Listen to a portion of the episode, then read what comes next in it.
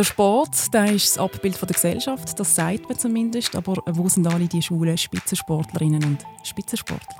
Wo dann das Gerücht umgegangen ist, dass es schwule Schwinger gibt, hat er einfach gesagt, so, jetzt ist fertig. Und manchmal ähm, laufe ich Hand in Hand mit meiner Freundin durch die Stadt und irgendwie merke ich, irgendetwas in mir schämt sich noch dafür. Handkerum ist mir scheißegal, ob jemand schaut und ich, ich lebe einfach mein Leben.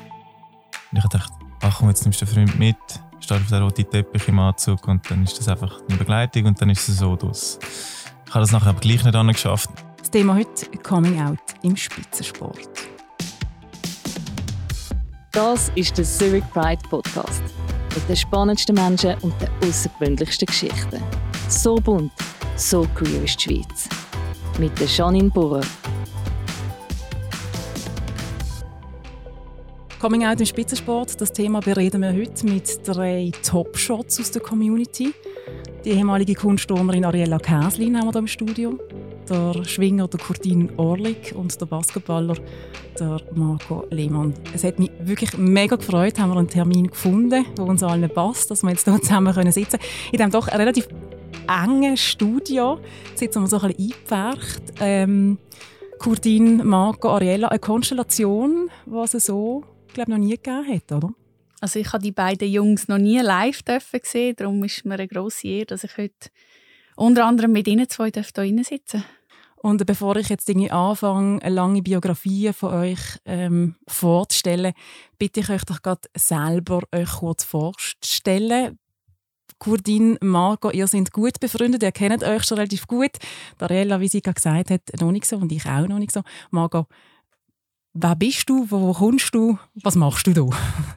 Ja, also wie sie gesagt hat, ist wirklich äh, eine lustige Runde und äh, so spannend durchmischte Runde, die wir da haben, die total verschiedenen Sportarten. Mein Name ist Marco Lehmann, ich wohne in Zürich, bin aber zu Kloten aufgewachsen. Ich arbeite Teilzeit als Landschaftsarchitekt, den Rest der Zeit verbringe ich im Spitzensport, im Basketball 3 gegen 3 und 5 gegen 5. Ich habe eine lange 5 gegen 5 Karriere hinter mir, habe nachher ins 3 gegen 3 Basketball gewechselt, weil es olympisch geworden ist und wir dort grosse Chancen hatten. Ich bin äh, schon Schweizer Topscorer in der Nation im 5 gegen 5 und wir sind im Moment auf Weltrangliste 10 mit Team Lausanne im 3 gegen 3. Marco, du bist 27. Du bezeichnest dich selber als schwul und deine Pronomen sind he und him. Dann geben wir den Ball weiter über nach rechts zum Kurdin Orlik. Ja, mein Name ist, wie du schon gesagt hast, Kurdin Orlik und ich komme aus dem Bündnerland ursprünglich. Ich bin in St. Kurt aufgewachsen, wohne jetzt aber in Thun, im Berner Oberland. Ich bin 28 und ähm, bin Agronom, arbeite bei IP Suisse und ähm, dann schwingen. Das ist das Label mit dem Maienkäfer, hast du mir ja gesagt ja. am Telefon. genau, das Marienkäferli. ähm, du bezeichnest dich auch selber als Schulkurdin und genau. bist 28 Jahre alt und deine Pronomen sind auch he und him. Genau. Dann verlassen wir das Sagmal und gehen in die Halle vom Kunstturnen zu der Ariella. Eben nicht mehr, genau. Ich bin Ariella Käslin und bin seit zehn Jahren pensionierte Kunstturnerin. Äh, ursprünglich bin ich von Luzern, heute wohne ich aber in Zürich. Ich habe äh, Sportwissenschaft studiert und Psychologie an der Uni Bern. Und aktuell befinde ich mich noch im, im äh, Studium zur Physiotherapeutin und arbeite gerade im Praktikum als Physio in der Schultestklinik Zürich. Und bist glaube auch noch selbstständig mit einer Firma, oder? Ja, ich mache noch Referate und Workshops zu verschiedenen Themen. Schwerpunkt ist mentale Gesundheit äh, und mache selber auch noch ganz, ganz viel Sport. Vor allem Austauschsport, aber auch Crossfit und einfach ein bisschen querbeet. Und Ariella, du selber du sagst, du möchtest dich eigentlich nicht in eine Kategorie von der sexuellen Orientierung pressen lassen, darum lassen wir das so auch. Aber deine Pronomen sind äh, sie und ihr. Also du bezeichnest dich als Frau. Ja, genau, das stimmt so. Ariella, den Kunstturnerinnen sagt man immer nach, sie sind ein bisschen Balllegasthenikerinnen. Jetzt haben wir hier einen Basketballer am Tisch. Wie steht es mit deinen Basketball- bzw. mit deinen Ballkünsten? Hey, im Fall ganz schlecht. Ich habe äh, im Studium Sportwissenschaft habe ich Basketball müssen nehmen. Äh, es war Horror gewesen. Ich kann einfach äh, der Ball, der, das liebt mir nicht und die Spielzüge, ich, komm, ich habe null Spielverständnis. Okay. Du willst mich auch nicht am Bar sehen. Also. das hätte ich der Kurtin gerade fragen so die Erinnerungen ans, an, ans Schulturnen, an Schulsportunterricht und das, also Kunstturnen haben wir dort nicht, wir haben Gerätturnen gehabt. Mhm. Was hast du für Erinnerungen daran? Ja, ich bin recht gut gewesen, im Fall. Warum bist du nicht Kunstturner geworden? ja, so gut bin ich dann auch wieder gewesen. Aber ich habe eigentlich alles recht gerne gemacht, außer das Shooten, nicht so. Aber äh, sonst eigentlich alle Sportarten sehr gerne und glaube einigermaßen gut. Marco, ich habe es schon gesagt, ihr zwei sind befreundet, der Kurtin und du. Wie hast du so mit, mit Schwingen? Was hast du für einen Bezug zum Schwingen? Ja, Schwingen ist extrem im Trend, finde ich jetzt im Moment. Auch die Städter, oder? Die wollen schwingen schauen. Es ist so im Kommen. Und äh, ich habe Schwingen immer wieder geschaut. Also wenn es der SRF übertragen dann haben wir es geschaut. Oder im Fernsehen, so ein bisschen im Sonntag. Oder eine Zusammenfassung gesehen. Aber es ist für mich auch immer so, ja, die totale Landsportart. Das sind einfach unsere Traditionen, unsere Schweizer Kultur. Und an denen halten wir fest und tun wir wirklich weiterentwickeln. Ich finde es extrem schön, dass es so populär ist, dass wir es so pflegen. Bist du selber auch schon gewesen, zuschauen? Nein, ich wollte den Sommer, aber es sind wirklich fast alle Schwingfeste ohne Zuschauer gewesen, leider den Sommer. Und ich nehme an, ich schaffe es dann nächsten Sommer mal schauen. Vor einer Woche ähm, hat die Schweiz abgestimmt über die Ehe für alle. Es hat ein Ja gegeben. Was hat das Jahr für euch persönlich für eine Bedeutung? Ja, ähm, mega, mega hohe Bedeutung. Das war mir sehr wichtig, gewesen, selber persönlich. Und nicht jetzt aus dem Grund, weil ich will heiraten, aber einfach, weil es ein äh, mega Zeichen ist und ähm, weil es einfach höchste Zeit war. Ja, ich finde auch, es ist ein wichtiges Zeichen gesetzt worden und finde es lässig, dass äh, die Abstimmung so positiv ausgefallen ist. Aber bei mir ist es gleich, ich werde jetzt auch nicht gerade heute und morgen heiraten. ja, also ich habe keinen Stress, aber es ist einfach schön zu wissen, dass man kann und dass wir wirklich auf dem Niveau, auf dem Level gleichberechtigt sind. Also das finde ich wirklich wichtig. Und es ist schweizweit überall so. Also wir haben keinen roten Kanton gehabt. Das finde ich auch noch wichtig. Ja. Also für mich war auch das extrem entscheidend. Gewesen, irgendwie. Meine, die Höhe vom Abstimmungsresultat ist sein. Das habe ich mega schön gefunden. Aber dass die ganze Schweiz ausnahmslos grün war, das persönlich hat mich echt berührt. Obwohl wir immer von dem Stadtlandgraben reden, mhm. haben wir es gleich nicht. irgendwie geschafft. Ich möchte über das Coming-out reden, das ihr alle hinter euch habt. Ähm, und Cortine, ich würde gerne mit dir anfangen aus dem einfachen Grund, weil du der Erste bist von diesen drei, wo der Schritt gewagt hast. Du hast dich im März 2020, kurz vor dem Lockdown, hast du dein Coming-out gehabt mit dem Magazin vom, vom Tagesanzeiger. Mhm. Kannst du uns einmal zurücknehmen so in die Nacht oder in, in, in, in, die Nacht, bevor du gewusst hast, morgen ist es Puh, ja. äh, das ist ähm, hat schon angenehmere Nächte gegeben, ruhigere Nächte und ähm, ja, es war einfach äh, sehr emotional gewesen, alles und ähm, auch nachher, die Nächte nachher immer noch. Was sind es für Emotionen gewesen? Was haben, welche haben, haben sie ein bisschen überschattet oder überflügelt, je nachdem? Ist es mit Angst oder doch auch irgendwie die Vorfreude, dass es endlich draußen ist? Oder? Äh, nein, es sind schon mehr Ängste gewesen. Also Freude ist nicht so viel rum gewesen. Als ich es dann gemacht habe, ist auch so ein bisschen Wut herum. So ein ja, wieso muss ich das eigentlich machen? Oder wieso, wieso habe ich es gemacht? Oder, ja, jetzt ja nicht müssen, aber ähm, für mich ist es gleich halt ähm, ein Weg gewesen, wo, ja, wo ich ähm, für mich haben müssen gehen, sagen wir es so. Und hat so ein bisschen Wut auf die Gesellschaft, ähm, warum wir noch nicht weiter sind. Ähm, aber auch irgendwie schon aber eine Erleichterung. Also es ist halt alles zusammengekommen. Sehr viele Emotionen. Ein Potpourri an, ja, an Gefühlen. Genau. Marco, wie war es bei dir? Gewesen? So ähm, die Nächte, die Tage vorher? Etwa ähnlich. Als erstes Mal kann ich dir da nochmal danken, dass du das gemacht hast, weil das hat mir geholfen, dass ich das auch angebracht habe. Ähm, ja, als ich so der Vorabend, dort habe ich dann meine Eltern informiert und meinen Freund noch und habe ihnen den Zeitungsartikel davor abzugeschickt und so gesagt, hey, das kommt dann morgen.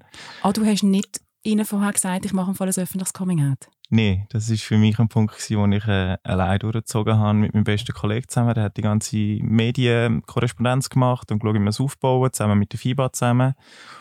Und ja, das war Weihnachtszeit für mich und dann gewusst, okay, Dagi hat mir das Datum gegeben, ja, 15. Januar können wir machen. Ich gesagt, okay, ja gut, 15. Januar nehmen wir. Und dann, äh, ja, der Vorabend war sicher ein nervöser Abend gewesen, dann die Diskussionen mit der Familie, hey, cool, machst du das? Es ist schon, schon dort so positiv gekommen, wo die das Zeug gelesen haben und dann am 15. am Nachmittag, okay, um 12 Uhr geht es raus, dann geht es raus auf allen Kanälen und nachher kommen wir einfach eine Flut an Nachrichten, an Telefon, und äh, wir haben dann irgendwie angefangen abberüllen am Nachmittag, ich und mein Kollege bei mir daheim. Und ach, schau mal da, Sky Sport. Und, und einfach so, nachher ist wirklich... Also du bist ja wirklich auch viral gegangen, das ist jetzt sicher wirklich, äh, das ist der ganze Welt auch um, umgegangen. Ja, das, das bin ich mir nicht bewusst gewesen, oder? Ich habe wirklich gedacht, okay, Basketball ist in der Schweiz nicht so populär, das 3 gegen 3 Spielen wir weltweit zwar, aber ja, und dann geht es wirklich um die Welt. Und ich dachte, oh, okay, es ist einfach doch ein Thema, das die Welt bewegt, obwohl ich nicht zu einem weltbekannten Basketballer gehöre, oder? Ariela, bei dir ist es so, du hast ja irgendwie schon ein bisschen Erfahrung gehabt mit Coming Out. Zwar nicht mit dem sexuellen Coming Out, aber du hast immer wieder über Tabuthemen geredet. Ähm, als erste Kunstturnerin über, über die Schwierigkeiten aus deiner Sportart. Beim sexuellen Coming Out, wo du ebenfalls im, im Tagi Magi gemacht hast, hast du dort ähm, auch so Zweifel gehabt, wie der Marco und der Kurtin in dem Moment, was rauskam, gefunden, pff, will ich das wirklich und warum mache ich das? Und auch Wut auf die Gesellschaft, dass man es überhaupt noch muss machen ja. Ja, also ich möchte an dieser Stelle auch euch zwei noch danken. Ihr seid grosse Vorbilder für mich. Ähm, bei mir ist der grösste Schritt oder mehr Mut hat gebraucht, mich in meinem privaten Umfeld ähm, zu outen. Weil ähm, ja, die Seite ist auch für mich, von mir selber, ganz neu gewesen. Ähm, ist vorher nie ein grosses Thema gewesen. Und als ich dann so weit war, um das der, der grösseren Öffentlichkeit mitzuteilen, bin ich mehr oder weniger parat gewesen. Aber ähm, mal klar, vorher bin ich auch sehr nervös gewesen und auch nachher habe ich mich immer wieder hinterfragt, ist jetzt das Richtige gewesen, hat es jetzt das wirklich gebraucht? Ähm, aber ich glaube, heute sind es ein paar Monate her und heute ist es okay. Ich kann aber nicht sagen, dass es nicht Tage gibt, wo ich immer noch am, am Strugglen bin und so ein bisschen die internalisierte Homophobie ähm, bei mir selber noch erkennbar ist. Das heißt, dass du selber noch nicht ganz weit bist und das kannst annehmen zu 100 Prozent? Ja, je nach, je nach Umfeld, je nach äh, Kontext, wo ich mich bewege, ist es, fällt es mir einfacher oder schwieriger. Ist auch da der Grund, dass du vielleicht sagst, hey, ich will mich gar nicht in die Kategorie lesbisch oder bisexuell stecken lassen? Ja, ich möchte das auch, auch für mich persönlich möchte ich das wie ähm, offen lassen. Im Moment bin ich glücklich in einer Partnerschaft mit einer Frau. Ähm, ich will aber nicht sagen, also ich glaube, heute sagt man nicht umsonst Lebensabschnittspartner. äh, obwohl ich aktuell sehr glücklich bin, will ich nicht ausschließen, dass ich irgendwann mal wieder mit einer Mama zusammen bin. Und eben, ich möchte mich da nicht in eine Schublade stecken und mir irgendetwas verbauen. Ist es ein bisschen sinnbildlich und symbolisch, dass ihr zwei Herren ein den grösseren Stress hatten vor dem Coming-out als Dariella als Frau? ich würde jetzt nicht sagen, dass es eine Frau und Mann ist. Ich weiß es sind eben Aktivsportler oder eben schon zurücktreten. Ein Hitzelsberger hat es auch erst gemacht, nachdem er zurückgetreten ist. Und das haben wir schon mal angesprochen. Also Frauenfußball zum Beispiel. Das ist ein Klischee, aber es ist irgendwo ein bestätigtes Klischee, dass dort sehr, sehr viele lesbische Frauen hat. Oder? Und, und das Gegenteil haben wir bei den schwulen Männern im, im, im Spitzensport. Aber ich glaube, einfacher oder schwerer ist es nicht. Also es ist, glaube für jeden persönlich so schwierig, wie es halt dann ist. Mhm, aber ich will noch schnell sagen, ich glaube, wenn ich mehr, während meiner aktiven Karriere gemerkt habe, okay, das mit den Frauen, das ist ein Thema, ich glaube nicht, dass das Platz hat. Ähm, das ist irgendwie also ich glaube nicht, dass ich den Mut hatte, mich aus diesen gesellschaftlichen Normen ähm, rauszubewegen. Hat es bei dir noch mit dem Sportart zu tun? Also, weißt, ja, Kunstturnen, wenn man jetzt Kunstturnen mit dem Frauenfußball vergleicht, ich kenne Frauenfußballerinnen und die reden halt ganz anders, oder? Ja, ich glaube, dort ist das, wird das offen gelebt und im Kunstturnen ist das gar nie Thema gewesen. Es ist, ähm, ja. Ja, das habe ich vorher auch gerade gedacht. Ähm, eben Kunstturnen ist ja schon mehr so, eben, das ist, dort hast du jetzt noch nie etwas gehört von, da hat man noch nicht viel gehört von lesbischen Turnerinnen. Das ist ja schon, auch wenn ihr euch anlegt oder so, habe ich, also sehr, ähm, wie sagt man? Heteronormativ. Also, ja, sehr heteronormativ, genau. Ja, extrem. Also ähm, ich habe auch immer ein bisschen Mühe gehabt mit diesen Turndressli, habe mich nie wohl gefühlt und auch immer mit dem elegant reinlaufen. Ich bin immer wie ein Elefant reingelaufen und dort haben sie nicht Freude gehabt. Und ich glaube, wenn wir dort noch mehr aus der Reihe getanzt werden, wäre das nicht gut angekommen. Beziehungsweise, nein, es hat einfach keinen Platz gehabt. Ich habe gar keine Zeit gehabt, um, um mich ähm, über so Themen oder mit so Themen auseinandersetzen. Also eben deinem Sport, und das ähm, würde ich gerne nachliefern. Also du bist Europameisterin, du bist äh, Vize-Weltmeisterin, bist Teilnehmerin an Olympischen Spielen. Also auf Top, Top, Top-Niveau. Und, und in deinem Sport, das haben wir vorher schon angesprochen, du hast noch andere Probleme gehabt als die sexuelle Orientierung, sondern nämlich wie überlebe ich einigermaßen gesund in, der, in diesem Umfeld, wo definitiv nicht immer nur gesund war. Mhm. Ja, das ist definitiv so. Und ich glaube, ich habe auch wie so einen, einen gewissen Erholungsprozess äh, oder Reifungsprozess noch müssen durchmachen, mich erholen von diesen ganzen Strapazen, bis ich eben dem, dem anderen äh, der anderen sexuellen Orientierung überhaupt kann Platz machen und mich mit dem auseinandersetzen. Hat es einen Schlüsselmoment gegeben, wo, wo wie etwas passiert ist und gefunden haben, so, und jetzt kann ich einfach nicht mehr aufs Maul sitzen. Jetzt muss ich mich befreien von dem Doppelleben, von der seelischen Belastung und ich muss zu mir stehen und das Coming-out machen. Also jetzt das Öffentliche oder? Das Öffentliche, ja. Ähm, ja, so vielleicht mehrere. Also einmal, weiss ich noch, im 19. Das war im Februar, glaube ich, habe ich mal so ein paar Arena-Sendungen geschaut und habe mich so aufgeregt über die Gegner. Und dann habe ich gesagt, hey, nein, das gibt's ja nicht. oh, also ja. Also was war das Thema von der Arena-Sendung? Ja, natürlich eh für alle, glaube ich. Und als Sternstunde Religion habe ich auch mal noch geschaut, wo es auch um das Thema gegangen ist. Und da äh, habe mich einfach so aufgeregt. So, äh, ja. Ich denke einfach, ja, ähm, wenn die wüssten, oder, ähm, dass es, gibt noch, es gibt noch so viel. Ähm, ja. Und nachher, ein weiterer Schlüsselmoment war nach dem Eidgenössischen, ähm, in Zug, ähm, wo dann das Gerücht umgegangen ist, wo eben das ein schwuler Schwinger, dass es einen schwulen Schwinger gibt. Da habe ich einfach gesagt, so, jetzt ist fertig. jetzt äh, haben ihr eigentlich keine anderen ähm, Themen, die ihr könnt besprechen. Also ob es jetzt ein schwuler Schwinger ist und wer ist jetzt der schwule Schwinger und ähm, ja, und das war dann auch nicht mehr so angenehm gewesen. Und dann einfach gesagt, so, jetzt dann ich mich outen. Fertig.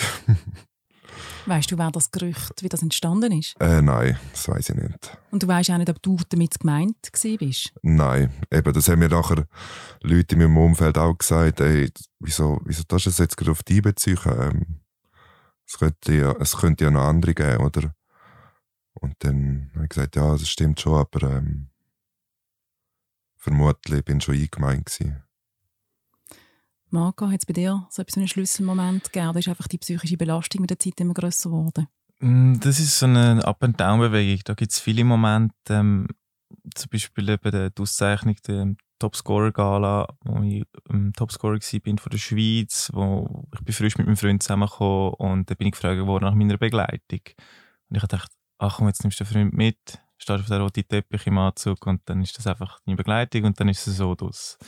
Ich habe das nachher aber gleich nicht angeschafft, äh, nicht angebracht nach schlaflosen Nächten. Das heisst, du hast ihn nicht mitgenommen? Ich habe nicht mitgenommen, habe dafür meine Eltern eingeladen. Ähm, ja, und dann gibt es immer so, es gibt wieder ein Spiel, wo, wo dein Freund dabei ist und, und du kannst nachher ihn nicht umarmen, nicht küssen, gibst irgendwie so einen peinlichen Clap nach dem Spiel, all diese Aktionen. Und äh, ja, nachher hatte ich einen, einen mentalen Zusammenbruch gehabt, nach einer Saison, kurz vor Weihnachten 19. Habe dann vier Monate gar kein Basketball mehr gespielt, habe keinen Ball mehr anlangen. Dann ist Corona gekommen, dann ist Coming Out und im Sommer war mir dann langsam klar gewesen, wenn ich nochmal weiterspielen will, dann nur mit einer Persönlichkeit. Ohne Doppelleben nichts, einfach ich. Und der Rest hat sich nachher gegeben im Herbst bis im Januar 2021. Doppelleben, ähm, ein gutes Stichwort. Kennen das alle? Kennst du das auch, Ariella, das Doppelleben? Du hast ja relativ schnell, eigentlich, nachdem du dich glaub, verliebt hast in eine Frau, den Schritt gewagt und gesagt, ich mache es öffentlich. Ja, genau, weil ich habe ähm, nach meiner Erschöpfungsdepression, äh, wo ich nachher den Rücktritt gegeben habe, habe ich gemerkt, dass es äh, viel gesünder ist, besser für die psychische Gesundheit, ähm, zum offen und ehrlich sein, zum kommunizieren und dass man auch noch einen positiven Effekt ähm, nicht nur selber hat, sondern, sondern auf andere als, als Vorbild, dass man vielen anderen kann ähm, ja, helfen und das habe ich in dem Bereich oder in dem Thema auch nutzen und darum habe ich das Gefühl gehabt, hey, ich kommuniziere das, ich muss mich nicht verstecken, ähm, ja. Du hast ja glaube auch ähm, dir Leute gesucht, die schon Erfahrung haben. Also du hast mit mhm. Sportlerinnen mhm. geschwätzt, die das Coming Out schon hinter sich haben, in einer anderen Form. Ähm, wie wichtig ist dir das gewesen, dass du dich mit anderen können austauschen das war für mich mega wichtig, in dem, in dem ganzen Prozess immer wieder einen Austausch haben mit, äh, mit äh, Leuten, die, die in einer gleichgeschlechtlichen Beziehung leben. Ähm, aber ich, ich bin mega neu in dem, in dem ganzen Szene, äh, in dieser ganzen Queer Community und ähm, ja, auch wirklich noch mega unsicher. Und dann hast du dich mit diesen Frauen getroffen und hast den Austausch gesucht und bei einem Kaffee und Fragen gestellt? Oder, oder wie, wie ja, muss man sich das vorstellen? So, ja. Sie sind mir Rede und Antwort gestanden und mit Rat und Tat zur Seite ja, gestanden. Es hat mir wirklich mega geholfen. Ich glaube, sonst alleine, nein, hätte ich keine Chance gehabt. Du hast es auch nicht ganz allein gemacht, Marco. Du hast den Kurtin als Vorbild gehabt und du bist, glaube ich, in Kontakt getreten mit dem Kurtin. Ihr euch schnell ein bisschen erzählen, wie das zustande gekommen ist, so die gegenseitige Begleitung? Oder? Äh, ja, ich habe ihm halt mal geschrieben auf Instagram, er hat mir irgendwann geantwortet und äh, ich habe ihm im Herbst dann nochmal geschrieben und gesagt, hey, ich mache es glaube wirklich und dann hat er gesagt, ja komm, wir gehen mal etwas trinken und reden darüber. Dann bin ich auf Thun gefahren und dann sind wir den Nachmittag lang ins Kaffee rein und haben angefangen zu schnurren. ja, genau. Ganz locker, easy. ist das jetzt ironisch oder ist das jetzt ernst? Nein, wirklich. Also, Nein, das war wirklich ein super Nachmittag. Ja. Also es ist ja noch um ganz andere Themen gegangen, ja, aber trotzdem eben, hat man können sagen, was seine Ängste waren, wie es nachher rausgekommen ist, wie man es überhaupt angegangen ist. Ja, einfach alle Fragen, die einem dann auf der Zunge liegen und der Rest ergibt sich dann von allein. Cortin, du bist der Erste gewesen, du hast niemanden können fragen, du hast kein Vorbild gehabt in dem Sinn. Wie, wie, hast du das, wie hast du das gemacht? Hast du äh, dir psychologische Beratung, Hilfe geholt, um diesen Schritt zu wagen? Äh, ja, also ich bin bei einem Psychologe, Sportpsychologe, aber schon länger. Und ähm, ja, ich komme irgendwie gerne ins kalte Wasser. Und ähm, im Nachhinein denkt man etwa, ah, bin ich ein bisschen naiv gewesen, oder ja, aber es ist gleich gut gewesen. Auch wenn es, ist nicht immer so einfach gewesen nachher. Ähm, ja, viel, wo meinen, eben, es ist, es ist nachher Befreiung und nachher ist alles gut. Ähm, ich glaube, das ist ein bisschen eine Illusion.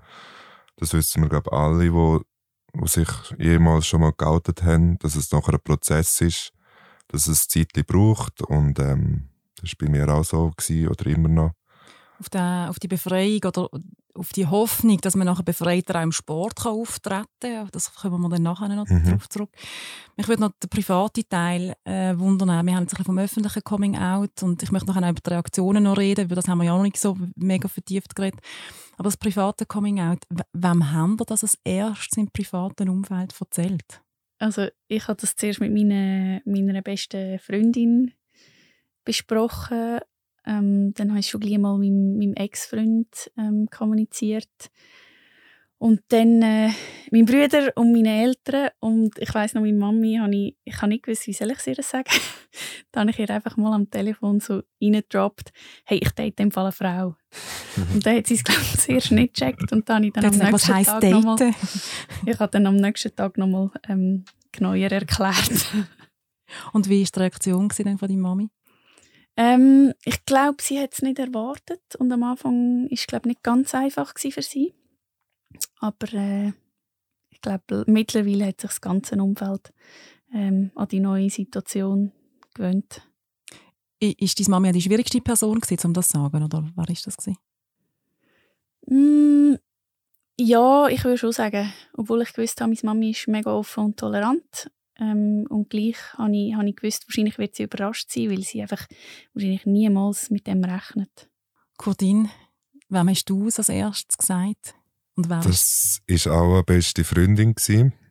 Nachher Schritt für Schritt immer ein bisschen mehr Leute, ähm, wo ich zu vertrauen hatte. Nachher natürlich meine Ex-Freundin, wo wir zusammen einen Sohn haben. Habe ich es auch relativ schnell dann gesagt, wo wir uns getrennt haben. Und ähm, ja, dann mal meine Eltern, also eigentlich meine Mutter. Und sie hat es ihrem Vater gesagt. ja, und dann Brüder und dann ja, immer ein bisschen mehr, dann ein paar Schwingerkollegen. Und ähm, ja, also ist es so ein bisschen wie immer, der Kreis immer ein bisschen grösser gemacht. Wer ist für dich, wer ist für dich die schwierigste Person gewesen, um das mitzuteilen? Ich glaube, es der Vater, darum konnte ich es ihm glaub, nicht können sagen.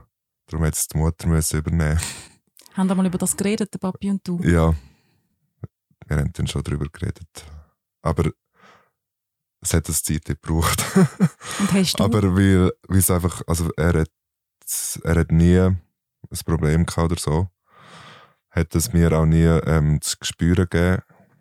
Und ich weiß einfach im Nachhinein, weiß ich, dass es glaub, am Anfang ein bisschen schwierig war für ihn, dass er sich halt ein bisschen daran gewöhnen Und jetzt ist er so, steht er so mega hinter mir und wirklich hundertprozentig und ist so stolz auf mich. Und ähm, das freut mich wirklich mega. Versöhnlich. Ja, mega. Er ist wirklich super. Und das ist auch das Schöne bei, mi bei meinen Eltern, also dass, dass wir so, dass sie so viel Liebe haben für uns. Und du hast ja wirklich im Gegensatz zu Ariella und zu Marco, hast du schon noch ein, so ein, ein Rucksäckchen mehr mitgetragen, nämlich eben ein Kind. Mhm. Wie viel hat er auch noch eine Rolle gespielt mit dem Hadern und finden, hey, will ich diesen Weg wirklich gehen? Ja, ähm, natürlich schon. Also ja, ich bin halt so wie mit ähm, 21, ich das Gefühl hatte, ja, ich muss eine Frau haben und ähm, oder bin auch, ja, habe auch die Überzeugung gehabt und habe nicht gedacht, dass es eben etwas anderes gibt für mich. Und ähm, ja, bin halt den Weg gegangen und ähm, nachher habe ich es halt, ja. Aber du hast eigentlich schon relativ früh gemerkt, dass du ein bisschen anders bist, oder? Dass Ja, du eigentlich anders, anders liebst. Das heißt, ich glaube, also ich habe gelesen, so mit 12, 13. Ja, genau. Eigentlich hätte ich es immer gewusst, ja. Aber ähm, haben das natürlich immer verdrängt und ähm, weggeschoben und ähm, verleugnet. Und ähm, sicher nicht das Beste gewesen für, ähm, ja, für die mentale Gesundheit. Und, ähm, aber es ist sicher, jetzt, also bin ich mega froh, habe ich, habe ich das alles ehrlich und offen können herlegen und ähm, kann zu mir stehen. Marco, du weißt es ja auch, nicht erst seit gestern. Wann hast du gemerkt, ich bin wahrscheinlich schwul? Ich weiß gar nicht mehr genau. Ich denke so um die 15, 16 so. Ähm, ich habe es auch zuerst meiner besten Kollegin erzählt. gehabt. Und äh, nachher gab meine Mami, dort bin ich dann frisch mit meinem ersten Freund, mit meinem Ex-Freund zusammengekommen und habe gefunden, okay, das, ja, jetzt muss man das so kommunizieren. Meine Mami hat es dann auch meinem Vater und meiner Schwester gesagt. also so ein bisschen Parallelen. Ähm, und der Rest hat nachher auch so seinen Lauf genommen. Meine besten Kollegen habe ich zu Hawaii in den Ferien informiert. gehabt. Die haben, die haben keine Ahnung gehabt. Also es war sehr lustig. gewesen. haben sich nachher eigentlich zwei Wochen lang ähm, zurückerinnern, was sie immer alles gesagt haben und sich zwei Wochen lang entschuldigt, für was sie alles jemals in welche Fettnäpfchen sie getreten sind etc. Das war amüsant. gewesen. Oder die schwulen Witze oder so? Ja, genau, genau. Es ist, äh, ja, das ist wirklich lustig gewesen. Und nachher wird das Umfeld natürlich immer grösser, je mehr Selbstvertrauen das gönnst. Ähm, auch im Studium habe ich mich nachher dort können öffnen und da kommen natürlich die Fragen, hey, aber du bist doch Sportler. Ich so, ja, und ist genau gleich. Und das führt aber umso mehr zu dem Doppelleben im Sport, wenn ich immer um Zürich und bei mir daheim ähm, ein super Umfeld habe, wo ich ganz frei kann leben und dann einfach jeden Abend ins Training muss, jedes Wochenende das Turnier oder ein Match muss, wo ich einfach muss switchen und in eine andere ja, wie sagen es, Identität oder Persönlichkeit hinein, hinein wechseln. Das, also umso mehr das Coming Out im privaten Bereich hat mich in eine schwierige Situation im Sport hineingebracht. Vorher, bevor es gar niemand gewusst hat, hast du einfach ja, Basketball gespielt, Vollgas und, und, und ein bisschen studiert und so. Und, und du hast ein, ja, sagen wir, ein geheimes Dating-Leben gehabt, oder? Wie, wie haben wir eigentlich datet, so heimlich? Also ich, stelle jetzt, ich schaue jetzt dich an, Kurtin, weil es mir wirklich wahrscheinlich noch schwierig dunkt. Also erstens mal, wie du sehr ländlich lebst und in einem super konservativen Umfeld daheim bist. Also ich meine nicht dein privates Umfeld, sondern einfach dein Sportumfeld. Wie hast du das datet? Ganz normal. also wo, nachdem ich, also als ich Single war, wieder ähm, eben wirklich ganz, ganz normal. Und entspannt ähm, daten? Oder hast du immer gedacht, uh, hoffentlich sieht mich niemand und kennt mich niemand? Ja, das Mal habe ich schon auch, solche Phase habe ich schon auch gehabt, aber nachher mit der Zeit ist es mir dann wirklich egal geworden. Ja. Das kann man aber auch unserer Community noch hoch anrechnen ich habe immer das Gefühl gehabt, da macht jetzt niemand eine Geschichte daraus. Also, dort mhm. geht es jedem gleich. Und ja. egal, ob jetzt jemand CEO, ich weiß auch nicht, was für eine Firma ist, oder eben Sportler, oder, oder egal, wenn man sich da datet oder trifft, oder sogar im Ausgang sieht und man sich erkennt, egal, ähm, da, da macht niemand eine Geschichte daraus. Oder ich weiß es nicht, eben, vielleicht ist das Gerücht gleich irgendwo bei der Zeitung gelandet, schlussendlich, man weiß es nicht. Aber es ist ja kein Name. Es ist kein Name gefallen. Genau. Also eben, es ist gleich, man, man schaut da doch noch aufeinander. Das finde ich sehr schön. Ja, das muss ich auch sagen. Die Erfahrung habe ich auch gemacht. Also die Community, die hebt wirklich dicht. Ja, ja. voll. Das ist cool, ja. ja. Und dann sind wir raus. Und der Moment, wo der Tagi Magie erschienen ist, Ariella, was sind für Reaktionen reingekommen nachher? Äh, mega viele positive. Ähm, ich hatte mega viele Leute, die wo, wo, wo sich bei mir bedankt haben. Ähm, ja, dass ich da offen dazu stehe. Ich würde sagen, 99% positive Reaktionen, bestärkende. Ja, bei mir auch äh, wirklich eine Flut ist gekommen, von überall, von der ganzen Welt, ähm, wo ich nicht alle haben können lesen und ähm, mega viele Briefe, die ich auch noch nicht alle gelesen habe. Und was ist in diesen Briefen gestanden? Auch ein Merci oder? Mega Fragen, viel Merci, oder? aber auch mega viele Männer, die ihre ähnliche Geschichte mir geschrieben haben wirklich sehr berührende Sachen, die gekommen sind. Und ähm, ja, einfach eine Flut, wo mich eigentlich auch erschlagen hat. Ähm, ja, so viel, dass ich es gar nicht haben können, alles lesen. Und ähm, ja, auch 99 Prozent war positiv. Gewesen. Hast du noch Glück gehabt, Marco, dass er deine Nachricht gelesen hat? ja, sag nicht. Also, ist, ich habe zweimal geschrieben. Es ist doch ein bisschen gegangen, bis er es gesehen hat. ähm, ja, es ist wirklich, eine Flut an Nachrichten, was sehr schön ist. Und ich glaube, die schönen Geschichten sind jetzt auch Leute, die du einfach nicht erwartet hättest. Ähm, ich habe mal eine Nachricht von meiner Primarlehrerin erst bis dritte Klasse gehabt. Die habe ich 20 Jahre nicht mehr gesehen. Also, ja, wirklich Leute, die dann dich noch erkennen oder so. Ähm, wichtig sind aber auch die Reaktionen, wo, wo die, skeptisch gewesen bist vorher, oder? Also ich denke, die Reaktionen, die aus der Sportwelt bei mir jetzt aus der Basketballwelt kommen, wie auch, ja, es ist für mich schön, wenn jemand aus einem serbischen Team zum Beispiel mir schreibt, wo eine andere Kultur herrscht, wo ich sehr viel Angst davor hatte, oder? Ich habe gerade. Ja, wo, wo dann, wo ich weiss, genau, okay, cool, bei dir habe ich Angst gehabt und da kommt so eine Nachricht und das ist sehr, sehr bewegend dann in dem Moment. Vielleicht habe ich dann Vorurteile gehabt, die eben nicht stimmen, oder? Und es ist ja auch das Umfeld, das einem wichtig ist. Also irgendwelche unbekannten Personen, ja, ist gut und nett, wenn die das toll finden. Aber eben das Umfeld, wo man daheim ist, bei dir Schwingen, bei dir der Sport generell, das Arbeitsumfeld, äh, bei dir auch das Basketball, das ist ja das Entscheidende, oder? Dass, die eigentlich, dass man dort entspannt weitergeht. Um das geht es schlussendlich. Mich hat es irgendwie gedacht, ich habe so viele Nachrichten bekommen von Leuten, die sagen, hey, mir geht es gleich. Ähm, ich auch. Und ich hatte dann das Gefühl, gehabt, hey, die ganze Welt ist gay. ja, voll.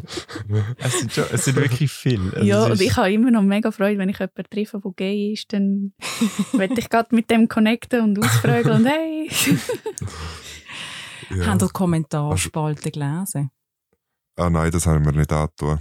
Also das habe ich von Anfang an gewusst, dass ich das nicht mache, ist mir auch empfohlen worden ich habe wirklich probiert, das nicht zu machen. ein bisschen später, ein paar Monate später, habe ich mal so ein bisschen gelesen, aber ich habe es dann noch, noch ein bisschen draufgehört.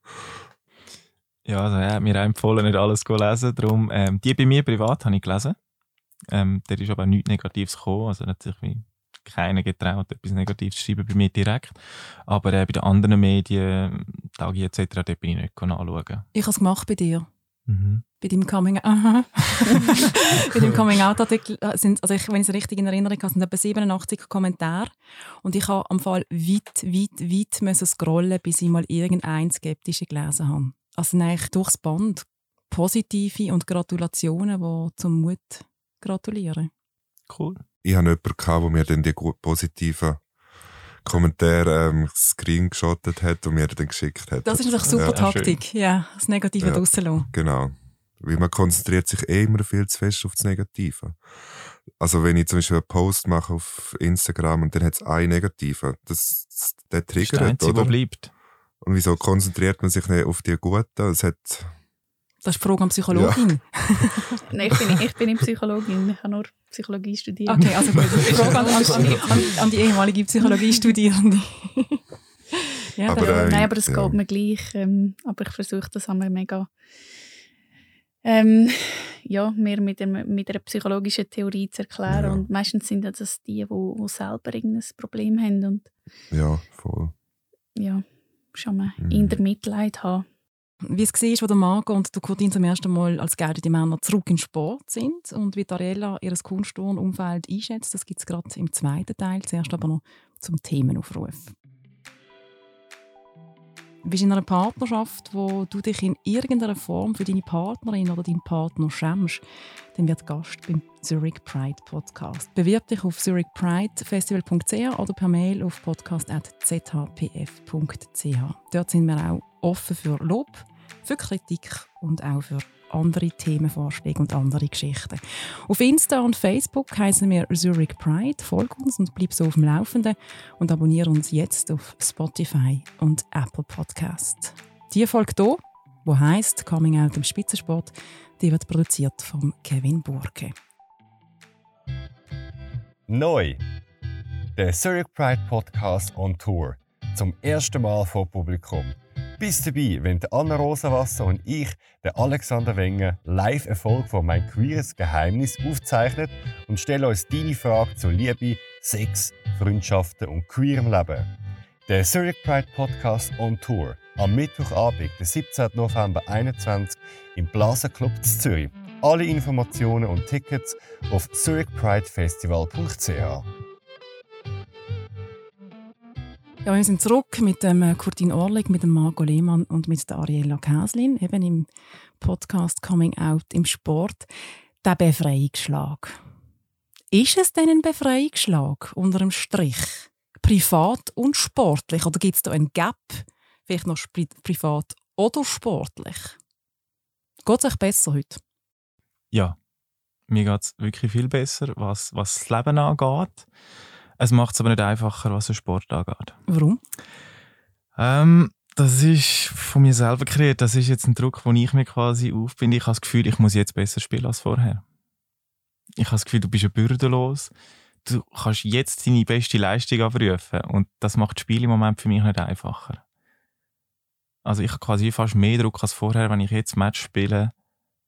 Vorher konnte ich einfach Basketball spielen und habe aber neben dem Feld all die Probleme gehabt, die mich genervt haben und das Doppelleben geführt etc. Jetzt ist alles voll easy vor dem Spiel, neben dem Spiel, in der Garderobe, wo auch immer. Aber auf dem Feld ist es für mich nicht einfacher, weil ich jetzt das Gefühl habe, ich muss jetzt besser spielen als vorher. Cotin, deine Saison ist vorbei, das 2021 ist um. Du bist auch nicht ganz zufrieden mit deinen Leistungen, die du gezeigt hast. Nein, nicht wirklich. Ich habe recht so schlechte Saison wie schon länger nicht mehr gehabt. Ähm, ja, gute Frage. Ähm, also privat ist sicher ähm, viel besser. Und im Sport, ähm, ja, ich glaube, es ist einfach noch ein Prozess, bis ich mich wirklich hundertprozentig wohlfühle ähm, auf dem Schwingplatz. Also mit meinen Schwingerkollegen ist es wirklich voll easy. Die sind wirklich von Anfang an hundertprozentig hinter mir gestanden. Und das ist mega schön. Aber es ist eben, in, in meinem Kopf geht halt etwa die Züge ab. ja.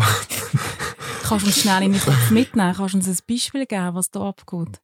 Ich glaube, warum ich so lange gebraucht habe, um mich zu outen, ist ja, glaube so ein bisschen damit zu tun, eben, ja, ich wollte gefallen oder ich wollte der Gesellschaft entsprechen. Und ähm, jetzt kann ich dem ja nicht mehr, oder vielen Leuten habe ich vielleicht das Gefühl, ähm, kann ich nicht mehr entsprechen oder finde mich vielleicht nicht mehr toll. Und so die Gedanken habe ich halt immer noch etwa die. Und kann darum auch nicht immer wirklich, oder noch nicht ganz frei sein, glaube So ein das Gefühl, ja, was denken echt die? Ähm, aber ähm, das, das sind Gedanken in meinem Kopf. Ich weiß es ja nicht, was die, was die Zuschauer denken. Und kann mir ja eigentlich auch egal sein, aber äh, ja, die Gedanken habe ich halt etwa die. Und es hat auch viel mit Selbstsicherheit zu tun. Ähm, und die Kunden mit jedem Schwingfest kommt die mehr und mit jedem Tag kommt die, kommt die mehr. Es ist halt auch nicht so förderlich gewesen, das Corona. Haben wir halt, das hat es wie konserviert bis die Saison. Und jetzt die Saison hat es wieder Zuschauer gegeben, etwa, etwa nicht. Und ähm, Wie ja. haben die reagiert? Wie haben die dich empfangen? Zuschauer? Mhm ja, mega gut, glaube ähm, eben, ich habe wirklich nichts Negatives erfahren. also es ist wirklich das, was du ähm, auch sagst, Marc, also es ist im Kopf, oder? Ja. So, so die Angst, was denken die anderen, was haben die anderen für ein Bild. Und, und eben, wenn sie es denken, dann das ist ja ihre Sache. Das ist ja nicht mein Problem. Aber es ist halt, ja, ich glaube, es ist ein Prozess. So. Du suchst schon noch ein bisschen, habe ich das Gefühl, eben, nur so, wenn es Zuschauer hat, so das, schauen die mich jetzt schräg an, sind die noch am Tuscheln? ah, die haben vielleicht noch etwas gegen mich, oder? Es ist so ein bisschen, wir haben jetzt im Sommer öfters mal darüber geredet, um vielleicht einander ein bisschen helfen, etc. Und bei mir wirklich das Gefühl, habe ich so, er sucht noch die Leute, die wo eventuell da in dem ländlichen Bereich noch etwas gegen ihn haben oder, mhm. oder eben noch darüber reden im Zuschauerbereich. Aber, Nein, suchen würde ich jetzt nicht sagen. Ja, schon nicht, aber im Kopf vielleicht. Ich weiß nicht, hast du auch das Gefühl, du müsstest jetzt eigentlich besser schwingen als vorher? Befreiter? Nein, ich glaube es nicht. Nein da machen wir jetzt nicht so Stress. Die Körperlichkeit, also du gehst zurück mal in eine Mannschaft, wo auch wenn Basketball eine kontaktlose Sportart ist, ähm, man duscht zusammen, man isst zusammen, man hat, man hat Kontakt. Äh, Kurtin, bei dir äh, eine Ultrakontaktsportart. Mit was für Gefühl geht man da zurück? Also wir haben es im Vorgespräch auch schon gehabt. Da gibt es auch einen, ich nenne es jetzt relativ, relativ wüst, aber einen Mindfuck. Oder wenn ich jetzt den dort anlege, was denkt denn der? kannst du auch, das, ist, das ist auch bei dir, nicht unbedingt bei der anderen Person, oder? Ja, das hatte ich so in den ersten Trainings. Gehabt. Also, dass ich eben so zum Beispiel einen Bodenschwung gemacht habe, wo halt ein bisschen mehr Körperkontakt war. Habe ich plötzlich gedacht, oh, könnte jetzt das schwul sein für ihn? Aber der Gegner, der denkt sich doch das nicht. Das ist, das ist, es geht um Schwingen. Es ist Sport. Es, es gehört zum Sport dazu. Du musst ihn so anlegen. Ja, voll. So. Und ähm, das hat ein paar Trainings gebraucht, bis ich, ja, bis ich die Sicherheit hatte. Und ähm, also von dem her, das ist gar kein Problem mehr. Mittlerweile. Ähm, das war wirklich am Anfang, gewesen, eben, ja, hat die Unsicherheit, wie sie reagieren. Aber es ist wirklich kein, kein Thema, weil es geht um den Sport und, ähm, und nicht um etwas anderes. Ja, das ist wirklich so. Das ist bei uns auch so. Also das, das interessiert wirklich nicht mehr. Das Körperkontakt, aber all die Aktionen, plus in meinem Team intern, also wir haben es so lustig. Sie zieht mich manchmal auf oder provoziert sich, wenn sie sich gegenseitig an Arsch anlangen oder so Zeug. Also wirklich, ich habe ein total lustiges Team, was das angeht. Da bin ich ja wirklich froh und ähm, das ist kein Problem. Das, da meint man viel, dass das wirklich für gewisse Leute könnte ein Problem sein, aber das ist äh, vor allem auch für uns, wir sind aufgewachsen mit dem, auch in dieser Szene. Oder wenn du als ganz kleiner Bub schon anfängst, dann hast du die Garderobe und all das Zeug. Mit dem wachst du auf. Ich könnte mir jetzt vorstellen, dass für jemanden, der schwul ist und noch nie Sport gemacht hat und das erste Mal irgendwie im Breitensport etwas anfängt, fängt an Hockey spielen in ein neues Team und kommt dann das erste Mal in eine Männergarderobe rein, ist vielleicht schwieriger, als wenn du als Kind schon damit aufwachst. Ich habe es beide angetönt und das ist bei dir nicht anders nach dem Coming Out. Ich habe immer das Gefühl, es braucht Mut für diesen Schritt aber der Mut geht ja weiter. Also es ist ja nicht einfach gemacht, wenn man das eine Mal der Welt gesagt hat, hey, man ist schwul oder man ist lesbisch oder man ist bisexuell, sondern, oder man liebt Frauen, sondern der Mut, also eben bei dir, man kommt zurück in, in die Arena, ins Segmal, bei dir, man kommt zurück ins Training, man geht wieder in den Wettkampf, bei dir geht das Leben weiter. Du, du hast Sponsoren, die ähm, eine Einnahmequelle sind. Also es ist ja, der Mut geht weiter. Es hört nicht einfach auf. Wie, wie erlebst du das, äh, Mariella? Ja, also ich merke, wie ich oder ja, wie tagtäglich eigentlich immer wieder mit dem Thema konfrontiert bist und, und jeden Tag irgendwo ein Mini-Coming-out wieder musst haben. Ähm, und ich merke auch da, dass ich bessere und schlechtere Tage habe. Also manchmal ähm, laufe ich Hand in Hand mit meiner Freundin durch die Stadt und irgendwie merke ich, irgendetwas in mir schämt sich noch dafür. Und ich schaue um, äh, schaut jetzt da jemand komisch, hanke um, ist mir scheißegal, ob jemand schaut und ich, ich lebe einfach mein Leben. Aber ich glaube, da, ich stecke auch noch voll in dem Prozess inne ähm, und muss noch ein bisschen okayer und noch lockerer werden mit dem Ganzen. Wie haben Sponsoren reagiert? Durchaus positiv, unterstützend. Da hatte ich, habe ich Glück. Gehabt. Man hat das Gefühl, wenn man dir auf Instagram folgt, es hat sogar noch zugenommen. Ja, mal, es hat schon wieder ein bisschen eine, Welle von Aufmerksamkeit äh, gegeben. Das ist ja so, ja. Auch schön, oder? Also, äh, kann man Danke sagen? Ja, kann. Es ist eine Profilschärfung ja. ja. vielleicht auch. Also man kann sie auch so sehen. Ja, ich möchte einfach nicht nur auf das reduziert werden. Und das wirst du, glaube ich, auch nicht? Nein. Das Gefühl hast du nicht, oder? Nein, das habe ich nicht. Sponsoren, das Thema bei euch, Mannschaft vielleicht ein bisschen anders wie im Einzel. Wie haben die bei dir reagiert, Courtine? Ähm, auch positiv. Äh, die Swiss ist ja mein Arbeitgeber und Sponsor. Und die eh mega gut. Die haben mich von Anfang an unterstützt. Ihnen habe ich es auch ein bisschen früher schon gesagt, also meinen Chefs. Und die sind eh mega offen. Ähm, das war kein Problem. Ähm, was hat es eigentlich bedeutet, nach, nach dem Coming-out hat der Schlussgang.ch ja kein Interview mehr mit dir, weil du ja kein Interview mehr gegeben hast nachher. Mhm. Aber sie haben, sie haben eine Würdigung gemacht und sie haben dich zum Schwinger von der Woche gekürt. Was hat das bedeutet? Ja, sie haben mir da noch angerufen und dann haben gesagt, ja, ich will das eigentlich nicht sein, weil ich habe jetzt nichts Sportliches geleistet. und darum habe ich auch kein Interview gegeben. Aber ist dann trotzdem der Schwinger von der Woche geworden? Ja, das haben sie halt gleich gemacht. und ist sicher schön, also ja, dass sie das gemacht haben. Aber ähm, eben der Schlussgang ist äh, ja, geht es um das Schwingen. Und die haben das eigentlich nicht wollen. Aber der erste Weg weitergegangen, Marco. Du hast nicht einfach nur das Coming Out und jetzt ist alles rosarot. Oder pink. Oder regenbogenfarbig. Ja, also es geht wirklich weiter. Ähm, es, es, führt nachher halt auch zu, zu mehr Interesse, zu Interviews. Es führt zu Fragen aus der Community, wo man eigentlich wirklich gerne helfen und beantworten zum Teil muss ich einfach sagen, hey, ich bin nicht euer Psychologe. Also weißt, ich kann antworten, was mein Leben angeht, ich kann irgendwelche Tipps geben, ich kann nicht da, gewisse Leute auch noch betreuen. Zum Teil kommen wirklich so viele Infos, dass es ein bisschen weit geht, oder? Da wir gerne auf, auf andere Hilfe, die es gibt, ähm, verweisen. Ja, es war ein, ein, intensiver Sommer, den wir bis jetzt gespielt haben. Äh, auch eben dann, wenn ich in Kanada bin, kommt von dort dann wieder eine Community-Anfrage. Können wir noch schnell? Äh, ja, wir können noch schnell. Okay, mache ich. Ich versuche, weißt mich will ja nicht irgendwie arrogant wirken und absagen oder so. Man versucht so viel zu machen, wie man will. Aber gleichzeitig willst du dich eigentlich wieder auf den Sport konzentrieren. Darum hast du es ursprünglich mal gemacht, um Zeug im Kopf loswerden und können sich auf den Sport konzentrieren wir möchten der Community oder der Gesellschaft etwas beitragen. Darum haben wir ja vielleicht das Coming Out auch gemacht, um irgendwie diesen Schritt zu machen für, für, für die ganze Gesellschaft. Jetzt sind ihr, ob ihr das wollt oder nicht, ihr sind drei Vorbilder. Für was wollt ihr stehen? Ähm, Ariella, für was willst du stehen als Vorbild? Also was ist dir wichtig, dass du kannst transportieren Dass man ähm, möglichst sich selber kann leben kann. Ähm, dass man sich nicht muss verstecken muss für was auch immer.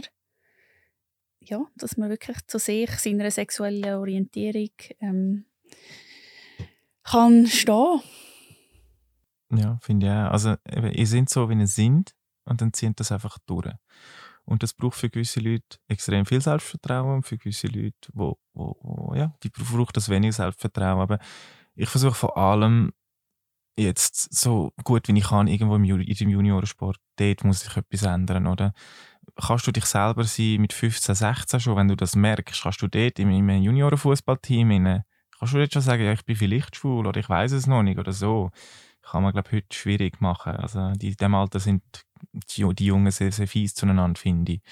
Und dort haben wir sehr, sehr viel Arbeit vor uns, Trainer, Clubs, ähm, Verbände, um dort etwas zu ändern. Ich habe das Gefühl, unsere Schulen machen schon sehr viel, aber ähm, in den Sportclubs, dort herrscht zum Teil noch ja, eben Trainer, eigentlich will man auch nur Technik, Taktik, Fitness, Schnelligkeit trainieren, aber es braucht heutzutage einfach mehr. Das Zwischenmenschliche ist fast die Hälfte vom Training, habe ich das Gefühl. Also, wie gehen die miteinander um, wie reden sie miteinander, Sprache etc.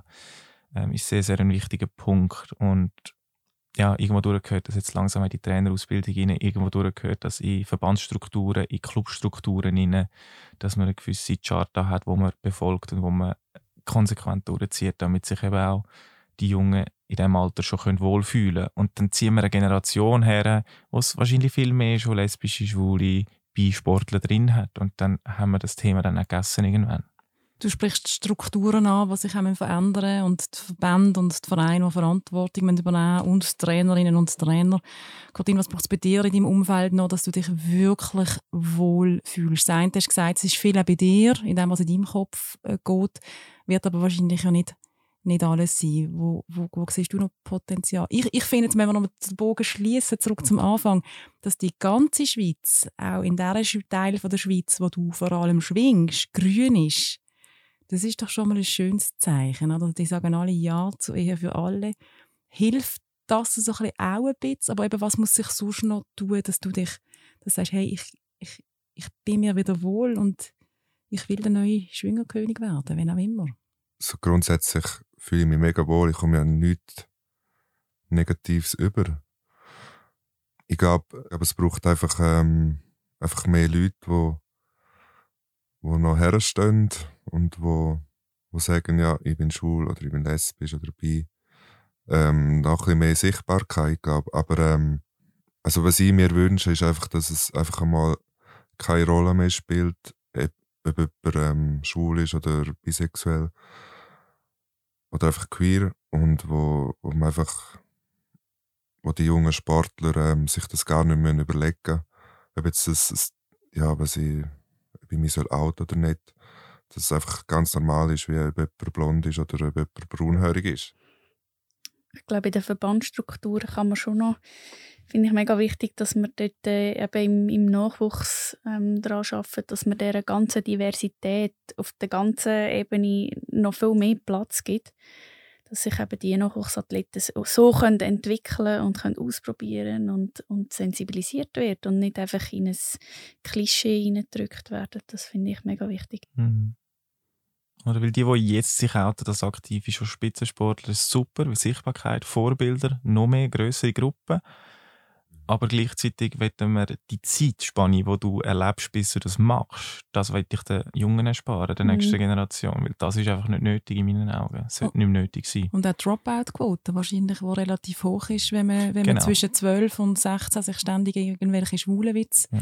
muss anhören, dann gut, der eine oder andere vielleicht gar nicht den Weg vom Leistungssport, später Spitzensport. Mhm. Also ich habe sehr viele Kollegen, die mir gesagt haben, ich habe Sport gemacht, ja, ich habe das und das gemacht und ja, wieso hast du aufgehört? Ja, wann hast du aufgehört? Ja, mit 15, 16, dann ist es schwierig geworden und so.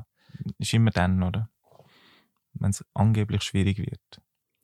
Also Verbandsstrukturen, ähm, Menschen, die das mittragen und gleichzeitig halt einfach auch wirklich aktive und inaktive Vorbilder, wie ihr drei. Ähm, Ariella Käslin, merci vielmals bist du da Mega schön hat es geklappt. Danke Kurtin Orlik und merci auch Marco Lehmann. Danke auch vielmals. Merci, Janine. Vielmals. In der nächsten Folge vom Zurich Pride Podcast. Auch viele Leute sagen ja, ein bisschen Eifersucht in einer Beziehung gehört dazu. Würdest du das unterschreiben? Nein, ich finde das eine mühsame Aussage. Ähm, ich habe das Gefühl, Eifersucht hat einen zu positiven Stand. Die Leute finden, ja, ist doch schön, das heißt, dass du ihm etwas bedeutest. Das ist eine mega ungesunde Ansicht auf Beziehungen. Wenn, wenn ich Bestätigung will von der Person, mit der ich zusammen bin, dann gibt es doch viel gesündere Wege, um die Bestätigung zu bekommen, wie das die Person eifersüchtig ist. Das ist «Miss Queere Geheimnis 5». Über 60 Queere Geschichten Jetzt in der Mediathek vom Zurich Bright Podcast.